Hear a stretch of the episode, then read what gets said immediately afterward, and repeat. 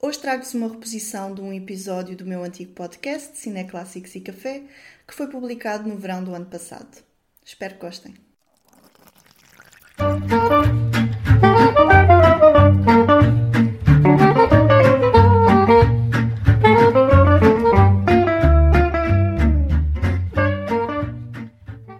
Olá a todos, bem-vindos então a mais um episódio. Então, eu hoje trago algo um bocadinho diferente, não venho partilhar com vocês recomendações de filmes clássicos, mas venho sim partilhar então as minhas opiniões de três filmes clássicos que eu vi recentemente. Setembro é para muitos sinónimo de regresso às aulas e, portanto, eu achei que seria oportuno ver três filmes que têm como protagonistas uh, professores. E eu escolhi então três e vi-os no início de setembro e hoje venho então falar deles, não por ordem cronológica, mas sim pela ordem do que eu gostei menos para aquele que eu gostei mais. Felizmente foram três filmes muito bons, eu gostei deles os três, mas de qualquer modo, vamos então por essa ordem.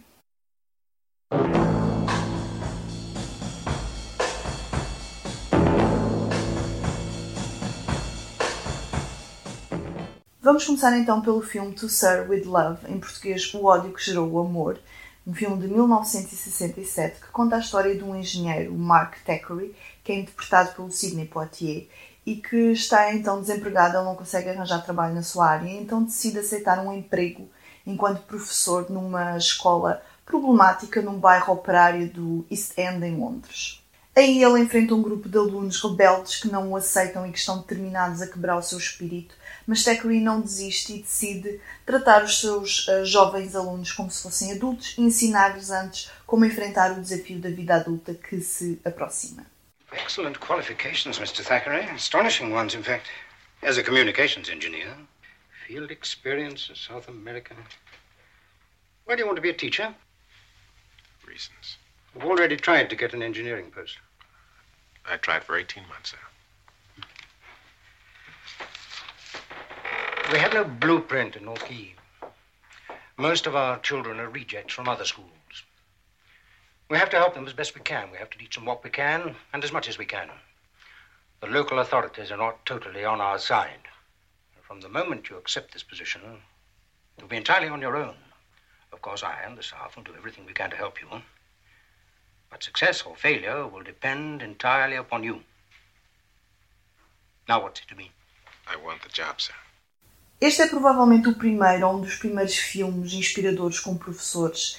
É aquele filme que estabeleceu a fórmula do professor determinado e sonhador que enfrenta os alunos indisciplinados e que transforma as suas vidas, acabando também por transformar a sua própria vida.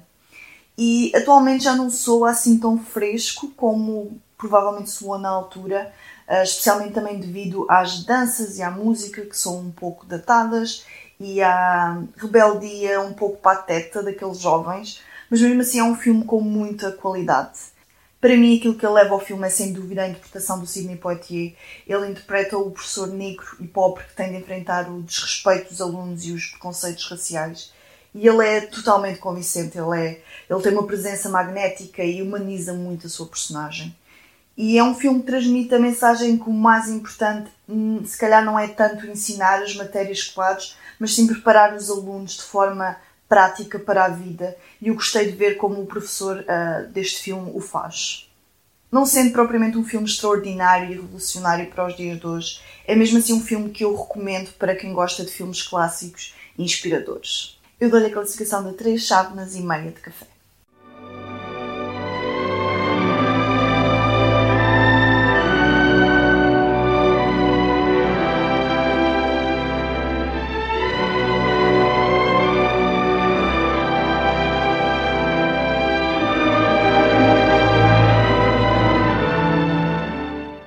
Curiosamente, o segundo filme do qual eu venho falar foi também o segundo filme que eu vi. Este chama-se The Children's Hour, em português A Infame Mentira. É um filme de 1961 que é baseado numa peça de Lillian Ellman, dos anos 30, e foi realizado por William Wyler. Este conta a história de duas amigas, que são interpretadas pela Shirley MacLaine e pela Audrey Hepburn, e estas são donas de uma pequena escola privada, ah, uma escola para meninas, onde elas são também professoras. E a escola está a ter cada vez mais sucesso, até que uma das suas alunas decide, por vingança, espalhar rumores de que as duas uh, amigas têm uma relação homossexual. Darling, what is this? What did she do it for? What are you doing to us? I don't think you should have come here. What is all this? Well, hasn't she told you? Nobody has told me anything. What's the matter, Karen? Martha? Did anything happen at the school? There is no school anymore. The children have been taken away by their parents. Why? We couldn't find out. Nobody would tell us. And finally, Mr. Burton told us. Told you what? That That Martha and I.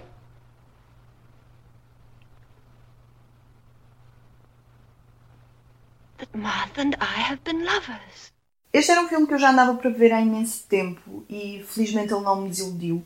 É um filme que retrata bem o poder destrutivo dos rumores e das mentiras, mas é acima de tudo um filme sobre discriminação sexual e sobre homofobia.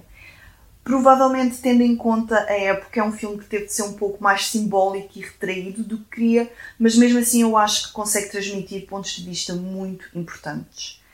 Eu confesso que fiquei surpreendida com a interpretação da Audrey Hepburn. Eu devo ser das poucas pessoas que não gosta muito dela e que a acha subestimada, mas eu gostei de ver a sua interpretação neste filme. É uma interpretação subtil, mas muito bonita e sincera. No entanto, o papel de Shirley MacLaine é o mais exigente e ela esteve realmente à altura.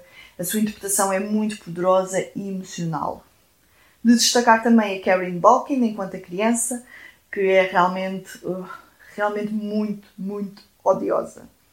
Para mim, as únicas falhas do filme são o seu ritmo algo irregular e também sentia às vezes que as personagens gritavam demasiado para transmitir as suas ideias e eu não gostei muito disso.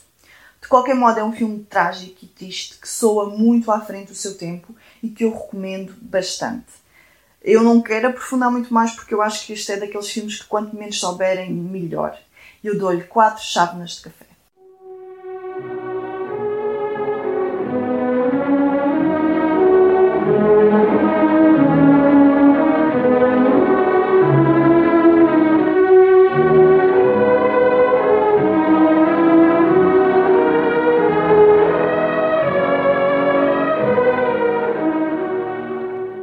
Para finalizar, o meu filme preferido dos três foi o The Browning Version, em português A Sombra de um Homem, de 1951.